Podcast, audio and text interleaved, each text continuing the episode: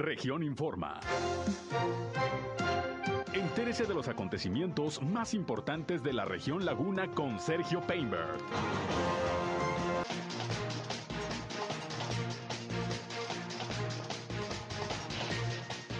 El gobernador de Coahuila, Miguel Ángel Riquelme, encabeza la reunión del subcomité de salud en la comarca lagunera hoy en Torreón.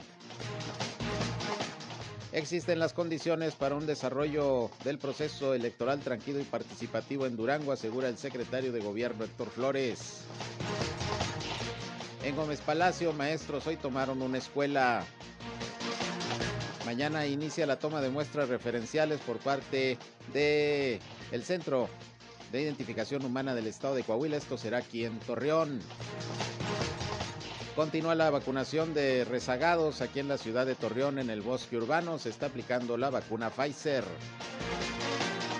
Esto es algo de lo más importante, de lo más relevante que le tengo de información aquí en esta segunda emisión de Región Informa. Gracias como siempre por su compañía, por estar con nosotros. Son ya las 13 horas, la una con dos minutos de este martes 9 ya de noviembre del año 2021. Les saludo como todos los días, soy Sergio Peinbert y estamos ya transmitiendo a través de la señal del 103.5 de frecuencia modulada Región Radio, una estación más del grupo Región, la Radio Grande de Coahuila. Acompáñenos, quédense con nosotros. Vamos a la información. El clima.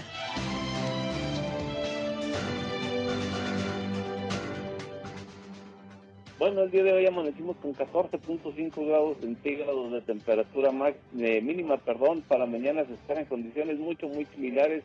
Hay un nuevo sistema frontal al sur de los Estados Unidos, este estaría afectando aquí a la comarca lagunera por ahí del día jueves por la noche o el viernes por la mañana. Este sistema frontal, el número 8, eh, traería como consecuencia todavía temperaturas frías, eh, de 10 a 11 grados centígrados. Sin embargo, desde el día de hoy hasta el día jueves vamos, vamos a tener temperaturas eh, hacia las horas de la tarde eh, de 32 hasta los 34 grados, eh, perdón, hasta los 33 grados centígrados. El día de ayer tuvimos una temperatura máxima de 32 grados centígrados. Se va a mantener muy, muy constante este, estos niveles de temperatura. El clima.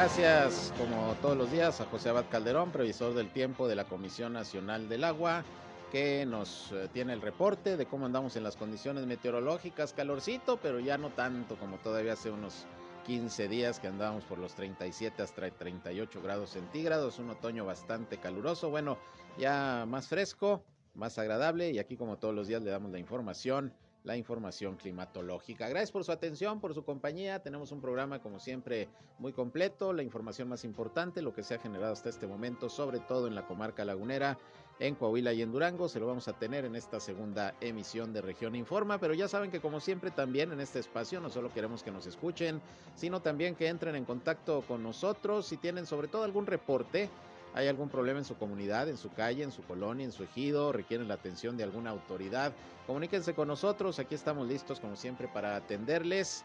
Queremos hacer un enlace entre ustedes y las autoridades para que los problemas de su comunidad se resuelvan.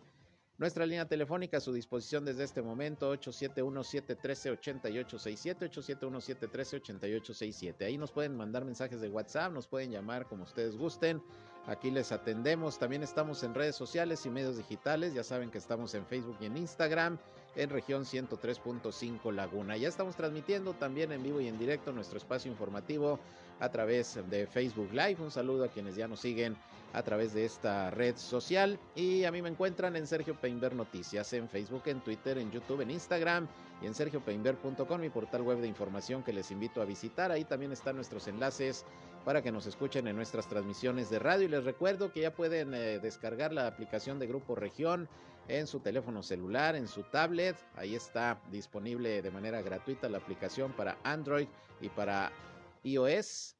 Ahí estamos también para este sistema y están todos los contenidos que le llevamos a través de Grupo Región, tanto en nuestro eh, periódico digital capital Coahuila y en nuestras estaciones de radio. Ahí nos pueden escuchar en todo el estado en nuestras transmisiones de radio a través de esta plataforma, esta aplicación. Le invitamos a que a que la descarguen para que nos tengan ahí al alcance de su mano. Y bueno, vámonos a la información.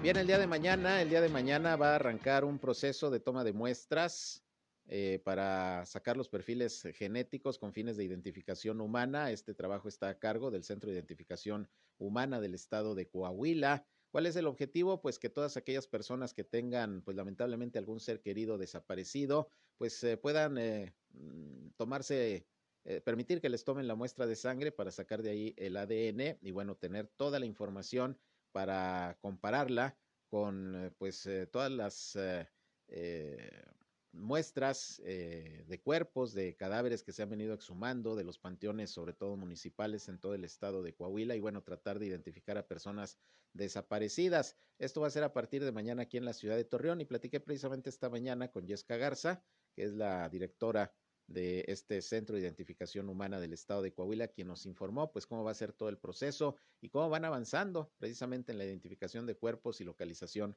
de personas desaparecidas. Escuchemos lo que nos dijo.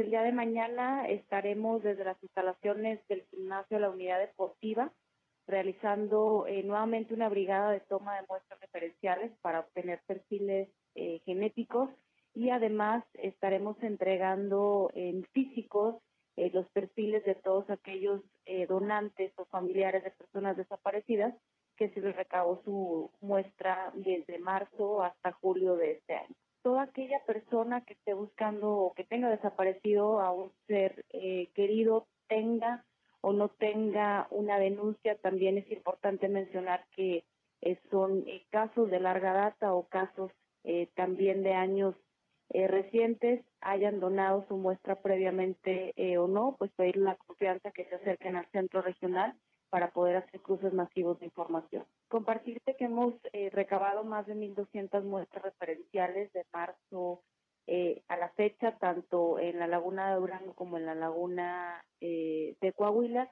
y efectivamente hemos estado ya impactando todas las regiones del estado y pues este año concluimos nuestras actividades regresando a Torreón, regresando al municipio también eh, de San Pedro y en los, el próximo año estaremos nuevamente atendiendo estas brigadas.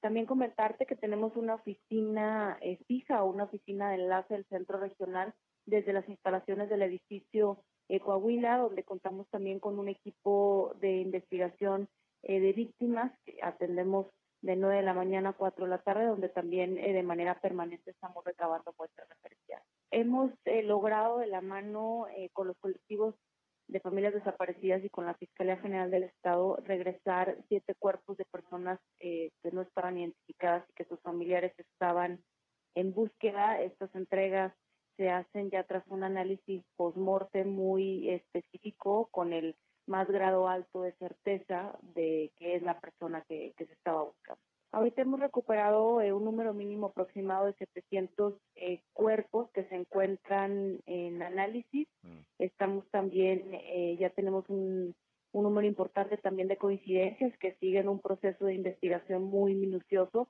para poder acreditar o excluir una identificación. Reiterarles la, la importancia de que se acerquen con nosotros para hacer estos cruces masivos de información que las, la información que dan las personas donantes es estrictamente eh, confidencial y reiterar que no es necesario que tengan presentada una denuncia ante la Fiscalía General del Estado. Bien, pues ahí tienen ustedes, esa es la información, así que a partir de mañana, cualquier persona de la comarca lagunera de Coahuila y de Durango que pues tenga, pues lamentablemente la situación de haber perdido a un ser querido, que no lo localizan, que no lo encuentran, que no se sabe nada, hayan o no presentado denuncia. Es importante que vayan a, la toma de, muestra de sangre, obviamente familiares directos, porque el objetivo es tener el ADN que se compara con los cuerpos que son rescatados de las fosas comunes para poder eh, tener toda esa información y llevar a cabo el proceso de identificación. Como usted escuchó, ya por lo menos siete, siete cuerpos han sido identificados y reintegrados a sus, eh, a sus familiares, pues para que por lo menos tengan esa tranquilidad de saber que ya encontraron, aunque sea el cuerpo fallecido de, la persona desaparecida. Y bueno, ese es el trabajo que se está haciendo eh, en este centro de identificación humana. Así que a partir de mañana, ya saben, ahí está la información para que vayan a la toma de muestra. Por otra parte, hoy el gobernador de Coahuila, Miguel Ángel Riquelme Solís, se encuentra aquí en Torreón, en donde hace unos momentos acaba de terminar la reunión del subcomité de salud, que bueno, generalmente es los lunes, pero ahora fue hoy martes. Ayer estuvo el gobernador en Piedras Negras, allá encabezó la reunión del subcomité de la zona norte. Y en un momento más le tengo información de los uh, acuerdos que se tomaron el día de hoy, pero antes, antes de, este eh, evento, de esta reunión, también estuvo el gobernador en lo que fue el arranque de operaciones de la planta Polimerals o Polimerals, no sé cómo se pronuncie, pero bueno, está aquí en Torreón esta planta en la que se invirtieron 400 millones de pesos y está generando 175 empleos directos. El director general de esta empresa, Mario Villarreal, dijo que la misma tiene una vocación regional, pues trajeron a la laguna la primera y única planta de procesamiento de goma eh, en América, acortando distancia entre los principales centros de oferta. También consideró que la ubicación geográfica es privilegiada para abastecer los mercados, especialmente en tiempos de crisis eh, de tráfico marítimo internacional. Y bueno, pues ahí eh, el gobernador Miguel Ángel Riquelme Solís dijo que la entidad se ha visto beneficiada con muchas inversiones y expuso que había la preocupación de que se distribuyeran en las cinco regiones, pero se ha fortalecido sobre todo la región lagunera y la región sureste.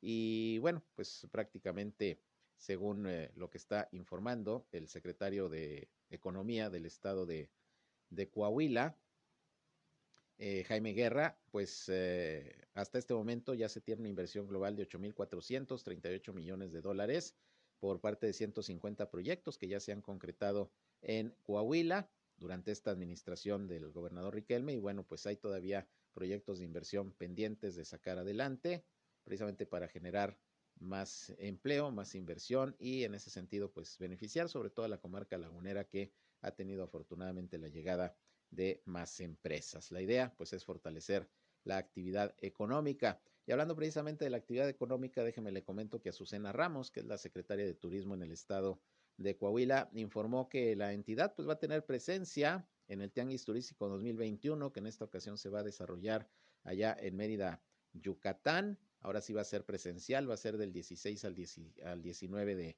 de noviembre. Ya ve que este tradicional tianguis turístico, pues muchos años se realizó en Acapulco y luego ya en los tiempos de Felipe Calderón se determinó que fuera itinerante. Eh, el año pasado fue virtual el tianguis por la cuestión de la pandemia. Bueno, pues ahora sí va a ser presencial y será del 16 al 19 de noviembre allá en Mérida y va a estar participando Coahuila. Según dice Azucena Ramos, bueno, pues van a presentar por allá los atractivos que tiene la entidad, como es la ruta de vinos y dinos, eh, los atractivos de los siete pueblos mágicos. Obviamente se va a presumir mucho ahí en el Tianguis eh, la producción vinícola del estado de Coahuila, que es una de las más importantes, no solamente de México, sino de América Latina y del mundo.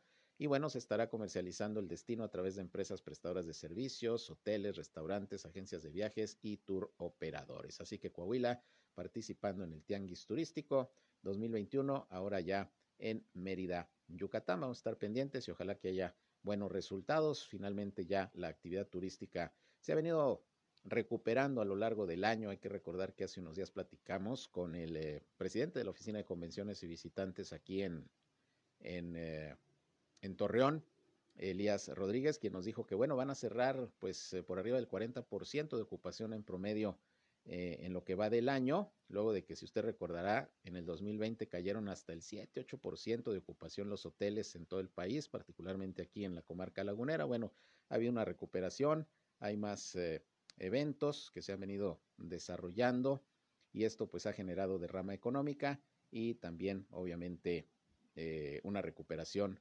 del sector. Así que pues ojalá, ojalá que todas las ramas de la actividad económica se vayan recuperando, como es el tema del turismo. Por otra parte, pues hay reporte de varios accidentes viales para variar aquí en Torreón y en toda la comarca lagunera.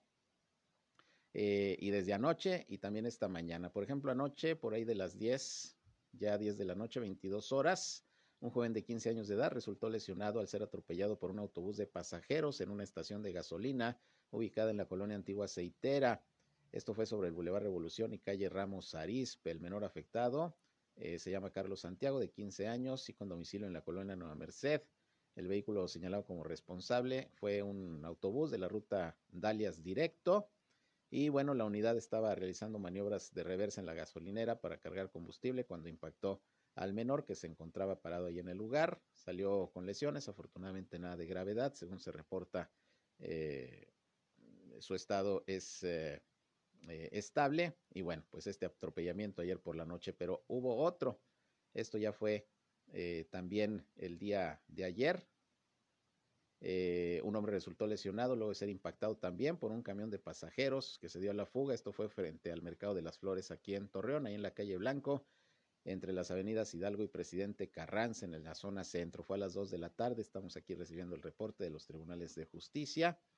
Y bueno, según los testigos, el camión de la ruta Congregación Hidalgo golpeó al peatón que se encontraba abajo de la banqueta y el chofer pues se retiró del lugar con rumbo desconocido. Ya se están tomando eh, datos para la investigación, pero bueno, pues afortunadamente también no pasó a mayores, algunos golpes y fue atendido inmediatamente eh, por las autoridades y los servicios de emergencia. Y luego un joven de 19 años de edad que se encontraba en estado de ebriedad, para variar, resultó lesionado tras impactar su vehículo contra un domicilio en la colonia Eduardo Guerra aquí en Torreón. Esto ocurrió ya hoy a las 3 de la madrugada aproximadamente en el cruce de Avenida Paseo Central y la calle del, eh, del Ángel. El joven fue identificado como José Cruz, de 19 años, que conducía, eh, conducía un vehículo Malibu, modelo 1999, y bueno, se desplazaba de oriente a poniente por la avenida Paseo Central y al llegar a la calle del Ángel, perdió el control del volante, giró a la derecha y se impactó contra un domicilio con una finca marcada con el número 1795.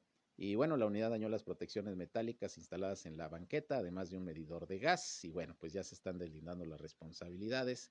Este accidente también esta madrugada. Así las cosas con los accidentes. Que por cierto, el día de ayer, pues eh, por enésima ocasión, el alcalde Jorge Cermeño Infante, pues hacía un llamado a la población a manejar con precaución, a tratar de respetar la reglamentación en materia de tránsito. Vienen épocas complicadas en ese sentido, de mucho movimiento comercial, eh, fiestas, reuniones, eh, todo lo que, lo que tiene que ver con el fin de año y bueno, pues el llamado nuevamente de las autoridades es a, a respetar las reglas de tránsito, que por cierto ayer el director de seguridad, perdón, de tránsito y vialidad, el director de tránsito y vialidad en Torreón, Alejandro Gutiérrez Zamudio, pues ya dijo que en lo que resta del año ya no va a regresar en esta administración el operativo alcoholímetro como tal, los filtros que usted sabe se colocaban en diferentes vialidades para detectar conductores ebrios, pues no, ya no se van a instalar. Se retiraron desde el año pasado que, que, empezó la pandemia, luego se retomaron hace unos meses, se volvieron a quitar porque por ahí hacían falta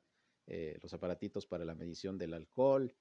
Eh, y bueno, al final se retiraron, ya no van a regresar. Lo que va a seguir operando es esta llamada sobrevigilancia, en donde, pues sobre todo por las noches, los elementos de tránsito en su patrullaje por la ciudad, pues tratan de detectar a personas manejando bajo los influjos del alcohol. Pero como tal, el alcoholímetro, eh, los filtros, el operativo como generalmente lo conocemos, ya no va a regresar por lo que resta del año y lo que resta de esta administración municipal. En Gómez Palacio sí ha sido de manera permanente y cada fin de semana están los filtros de revisión en las vialidades principales, pero eso ya en Torreón no va a operar por lo pronto en lo que resta de este año. Vamos a ir a una pausa y regresamos. Son las 19 horas, las 19 horas, no es cierto, las 13 horas, las 13 horas con 20 minutos. Tiempo de irnos a una pausa y regresamos con más.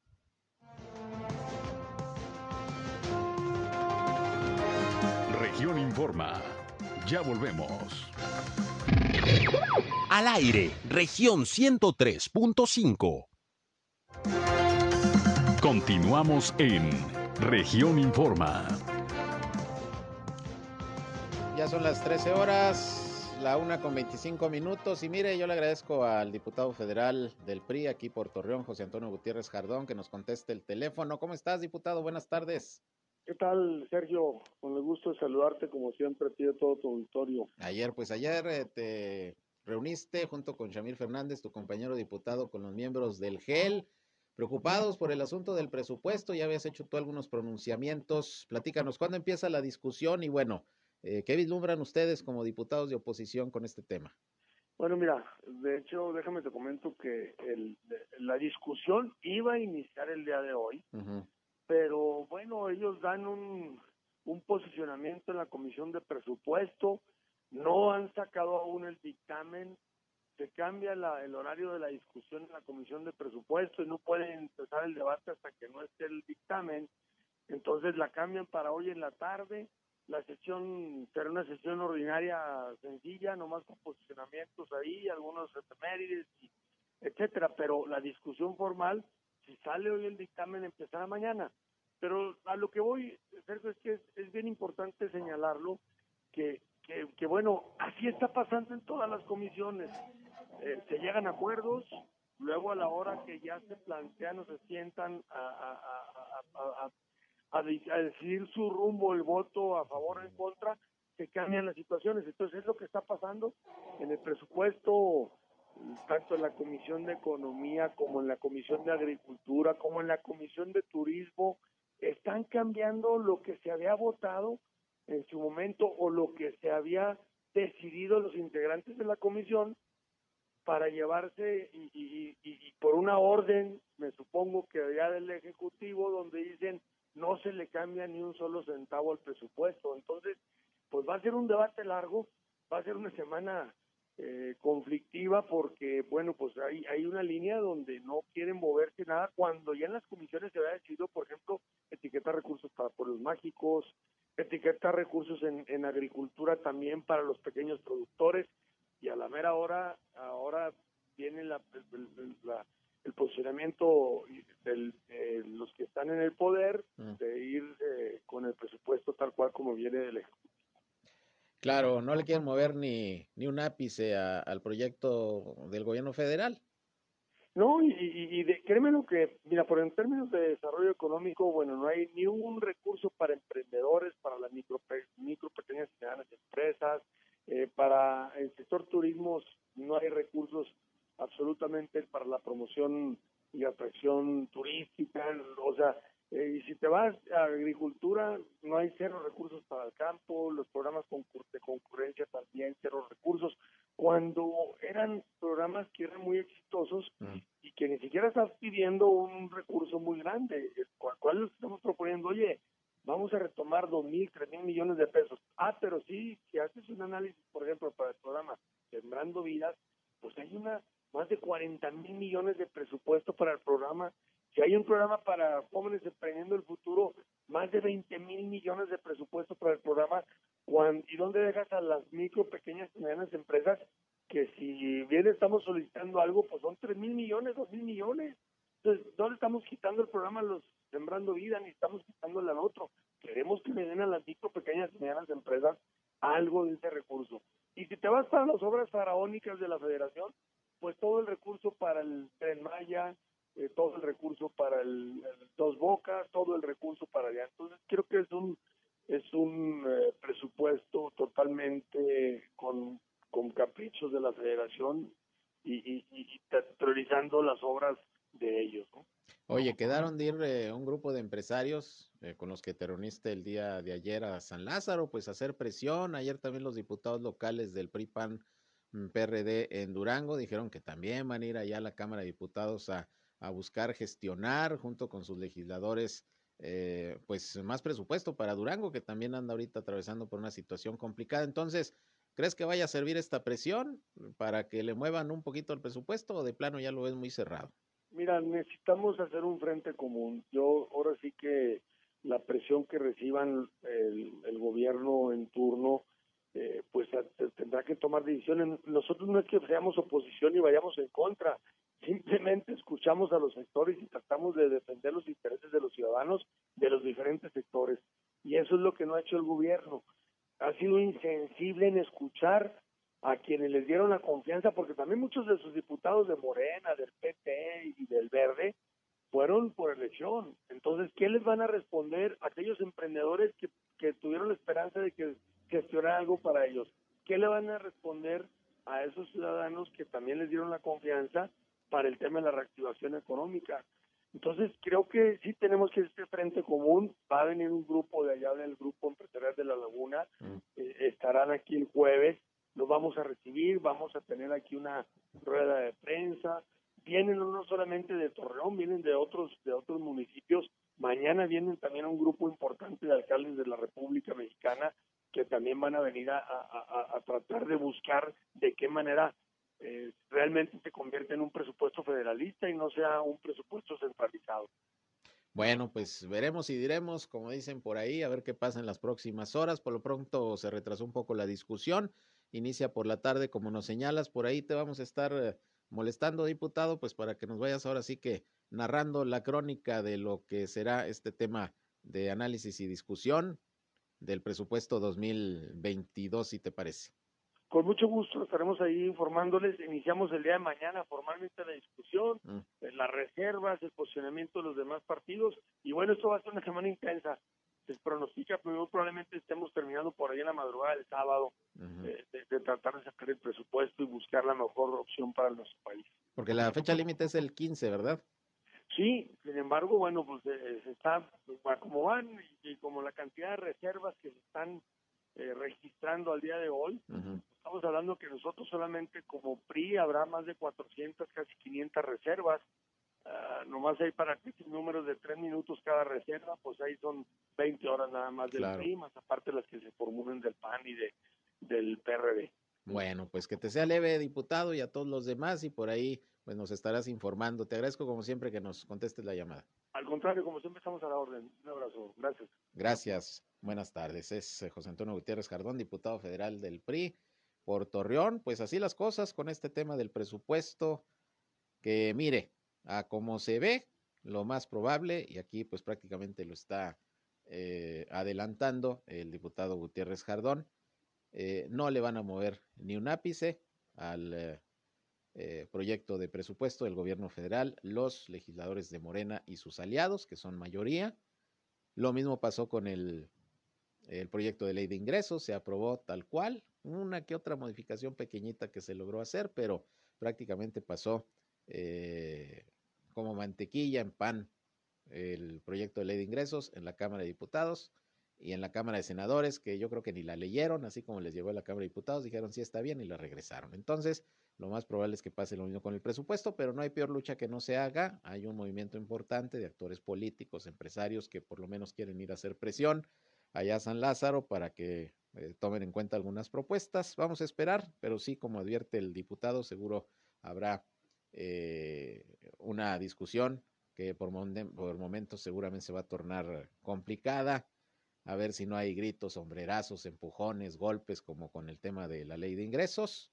Ojalá que no sea así, porque también, pues qué vergüenza, la, verdad, estar viendo esas escenas eh, en la Cámara de Diputados.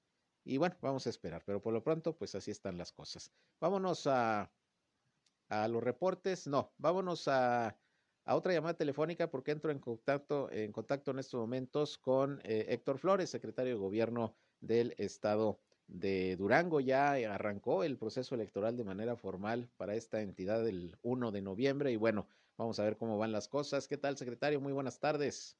Hola, Sergio. Buenas tardes. Muchas gracias por, por la oportunidad de platicar contigo y con todo tu auditorio. Pues andas aquí en cuestión de trabajo en la comarca lagunera y quisimos aprovechar para preguntarte, pues, cómo, cómo está el Estado, en qué condiciones para el desarrollo de este proceso electoral que ya pues inició formalmente, decía yo, el primero de noviembre, renovación de la gubernatura, de las alcaldías, las 39 de la entidad.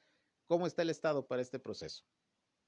Sí, Sergio, mira, pues en realidad eh, yo creo que en una muy buena condición hemos venido trabajando de manera permanente y cercana con los institutos electorales, tanto del Estado, el, el IEPC, como del Instituto Nacional Electoral.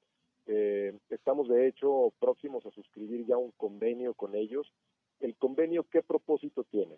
Tiene, primero, el garantizar la correcta organización de, pues, no solamente de la jornada electoral del día de la elección, sino de todo el proceso, en donde eh, eh, tenemos eh, pendientes temas de seguridad, temas de logística, temas incluso de salud relacionados con la pandemia y por supuesto también la instalación de las casillas en donde eh, normalmente se hace uso de una parte de la infraestructura educativa del Estado, en las escuelas, pues concretamente donde se instalan las casillas. Estamos trabajando, te decía yo, de cerca con, el, con los institutos electorales para poder garantizar eso. ¿Cuál es el propósito del gobierno del Estado en esto, Sergio, eh, es muy sencillo, es garantizar el libre ejercicio de los derechos político-electorales primero de los ciudadanos para que puedan eh, ejercer el sufragio con toda libertad, pero también de los partidos políticos y de los candidatos para que puedan ellos igual desplegar las campañas eh, políticas, hacer su, oferta política electoral y que de alguna forma la sociedad eh, pues tenga claridad sobre cuáles son los proyectos que están sobre la mesa y cuál es la mejor alternativa. A juicio de ellos eh, que deba de, de seguir administrando en este caso las 39 alcaldías y la gobernatura del estado. Ese es nuestro propósito, Sergio, y estamos, te podría decir que trabajando con la, con la mira muy firme y muy clara en lograrlo. ¿Qué instrucciones hay para los funcionarios públicos de su comportamiento en este proceso electoral? Eh, ¿Qué instrucciones hay del gobernador al respecto? Fíjate que la instrucción del gobernador ha sido muy, muy clara de no dar lugar a, ninguna irregularidad, por supuesto, eh, y a ninguna a ningún desvío de lo que debe de ser el comportamiento del servidor público en un proceso de esta naturaleza. El año eh, pasado, eh, para la elección ahorita de 21, de junio de 21, el año pasado, comenzamos a trabajar en un modelo que nos dio mucho resultado. Eh, generamos lo que se llamó en su momento una guía, como una especie de manual del servidor público en el proceso electoral. Lo hicimos junto con la Consejería Jurídica del Estado, pero también lo hicimos eh, de la mano de la Fiscalía especializada en delitos electorales de la Fiscalía de la República, de manera que eh, pudimos en ese momento pues garantizar que, la, el, que el servidor público en su caso tuviera claridad sobre qué es lo que puede hacer y qué es lo que definitivamente no debe de hacer. Eh, y con esto, pues bueno, se trata obviamente de brindarle certidumbre a la ciudadanía. Hace unos momentos acabamos de platicar con el diputado federal eh, eh, José Antonio Gutiérrez Jardón, aquí de Torreón, pues preguntándole qué pasó con el tema de la discusión del presupuesto que iba a iniciar el día de hoy. Dice que ya se retrasó, que realmente va a iniciar el día de mañana, pero que no se ve de parte de los legisladores de Morena y sus aliados, pues la posibilidad de negociar y tratar de modificar la propuesta del gobierno federal en materia presupuestal. Ayer aquí en Gómez Palacio, legisladores locales, del PRI, del PAN, del PRD, dijeron que van a ir a San Lázaro, pues a hacer presión para ver si, si se bajan más recursos para Durango. ¿Qué espera de este tema, eh, secretario, el gobernador, el gobierno del estado eh, para el próximo año en el tema presupuestal? ¿Cómo ves tú el tema? Mira, es un escenario complicado, no hay que engañarnos en esto. Es un escenario complicado, eh, las finanzas públicas de la entidad en Durango pues, han venido, se han venido viendo cada vez más comprometidas por diversos temas principalmente el que tiene que ver con el gasto educativo. Eh, es importante decirlo, Durango se hace cargo eh, de prácticamente eh, hasta la nómina, digamos, que, originalmente le corresponde a la federación. En algunos casos de gasto educativo destinamos más del 50% del recurso este, que tiene la entidad, del presupuesto que tiene la entidad a gasto educativo y eso genera una presión importante. Lo hacemos con el compromiso, obviamente, de, sacar adelante los temas educativos en la entidad, pero esto ha, venido incrementando la presión financiera. Eh, nosotros, eh, a partir de un llamado que hizo el gobernador, hemos eh, cerrado filas con todos los legisladores, tanto federales como locales, y de cualquier partido político, precisamente para hacer este llamado al Congreso de la Unión, a la Cámara de Diputados, a que se privilegien las, las eh, respuestas a las demandas de la sociedad de Durango. Cada diputado, sea local o sea federal, cada diputado tiene muy claro en el territorio, eh, una vez que lo recorrió, tiene muy clara cuál es la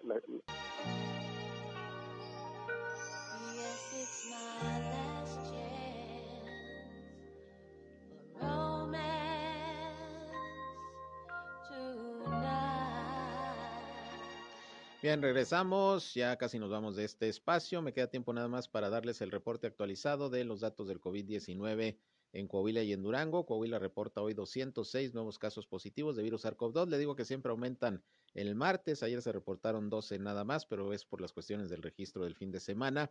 206 nuevos casos y 8 defunciones que ocurrieron lamentablemente en Parras, en Piedras Negras, en Saltillo, en San Pedro y aquí en Torreón. Los nuevos casos, eh, la mayoría son de Saltillo, 63, 44 de Torreón y aparecen también de La Laguna. San Pedro con eh, nueve casos más, Matamoros con seis, Francisco y Madero con tres.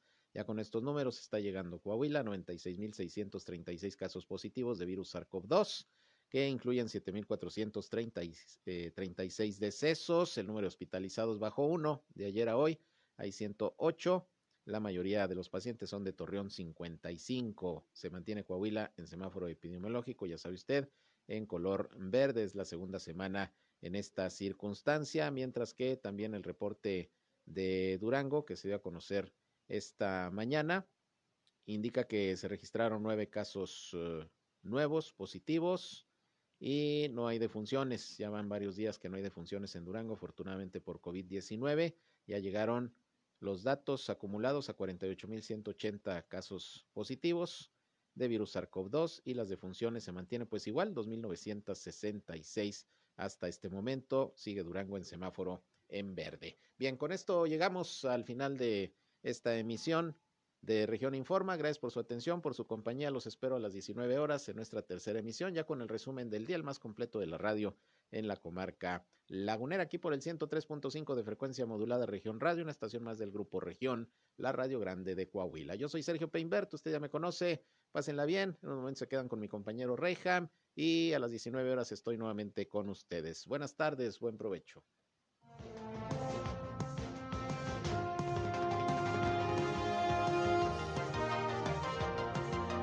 Esto fue Región Informa.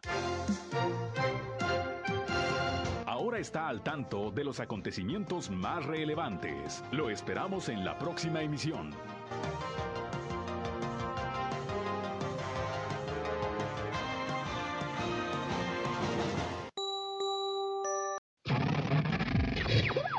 Somos Región Radio 103.5. Regresamos a Región Informa. Sería otra alternativa, pero estamos buscando soluciones. Pues allá en Michoacán ya el presidente, en Michoacán ya el presidente dijo que les va a pagar eh, al gobierno estatal deudas con los maestros. Claro, ya llegó Morena, ¿verdad? pues, pues sí, claro, este, eso, eso puede tener también eh, una serie de complicaciones y de explicaciones de esa naturaleza, pero aquí nosotros estamos confiados en que juntos, los, juntos lo vamos a, a lograr. Muy bien. Eh, con, esa, con esa expectativa, si no sé. Claro, secretario, finalmente, regresando al primer tema, que es el eh, proceso electoral, ahora que ya arrancó, pues sigue siendo mencionado ahí en corrillos políticos, en columnas, entre actores políticos como un posible y viable candidato a la gubernatura. Eh, en tu partido también ha habido pronunciamientos al respecto. ¿Cómo ves la situación en tu caso? Pues mira, la veo con, con mucha con mucha seriedad, con mucha responsabilidad, mi estimado Sergio. Yo creo que ahí eh, el, eh, realmente la última palabra pues la tiene el partido político, en este caso mi partido Acción Nacional, eh, y obviamente pues yo les, les agradezco y, para mí es un honor ser, evaluado en esta recta final, digamos, de cara a, a, lo que es la definición de las candidaturas.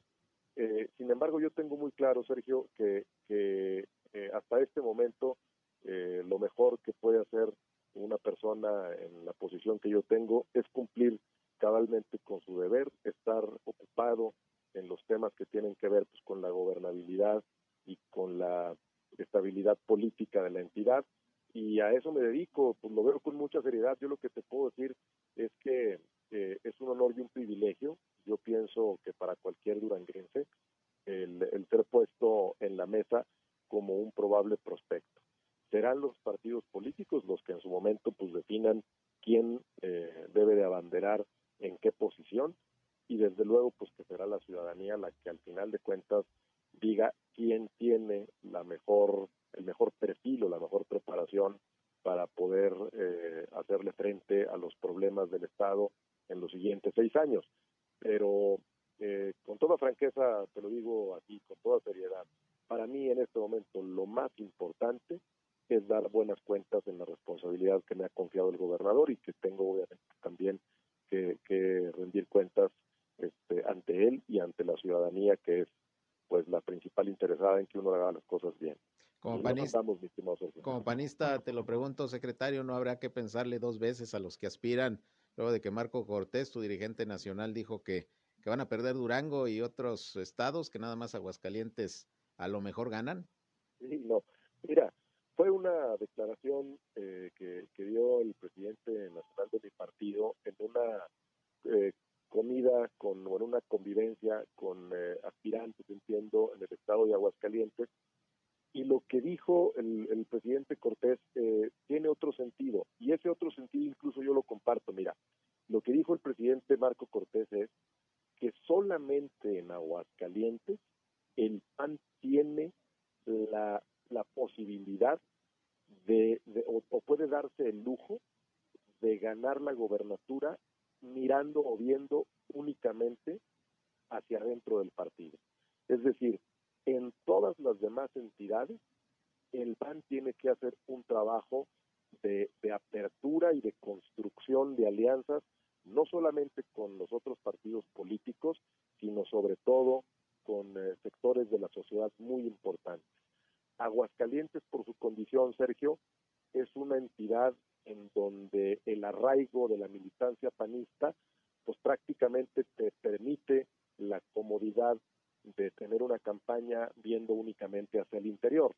En el resto de las entidades, eh, la labor de acción nacional eh, debe de ser de mucha apertura. Y desde luego no quiere decir que en, que en Aguascalientes este, vaya a ser así. Yo creo que en Aguascalientes también el PAN debe de trabajar por construir una alianza con la sociedad. Lo que sucede es que allá, en esa entidad, eh, la militancia panista, pues prácticamente en las encuestas le da una ventaja muy destacada a los aspirantes de Acción Nacional frente a cualquier otra opción política. Pero fuera de Aguascalientes, el deber de, de Acción Nacional es eh, construir una alianza sólida, yo diría, antes que con otros partidos, con la sociedad pero por supuesto que también con otros aliados políticos como el PRI, como el PRD, para poder fortalecer un proyecto que marque una diferencia eh, en la forma de administrar los eh, intereses públicos con lo que hemos visto hasta ahora eh, que representan otras ofertas políticas. Eh, con todo el respeto lo digo, simple y sencillamente pienso que Acción Nacional, pues evidentemente tiene la responsabilidad de convencer a la ciudadanía de que puede ser una mejor opción de gobierno. Y en eso, pues creo que todos tenemos que predicar con el ejemplo. ¿sabes? Muy bien, secretario. Pues como siempre, te agradezco la posibilidad de charlar con nosotros en este espacio. Van corriendo los tiempos y bueno, pues ya veremos y diremos a ver cómo se presentan las circunstancias y por ahí estaremos en contacto. Muchas gracias. Gracias, Sergio. Agradezco mucho el espacio. Al contrario, gracias. Buenas tardes. Héctor Flores, secretario general de gobierno del el estado de Durango. Voy rápidamente un corte porque ya me lo pasé bastante y regreso ya rápido para despedir y alguna nota más. Volvemos. Región Informa. Ya volvemos. Esto fue Región Informa. Ahora está al tanto de los acontecimientos más relevantes. Lo esperamos en la próxima emisión.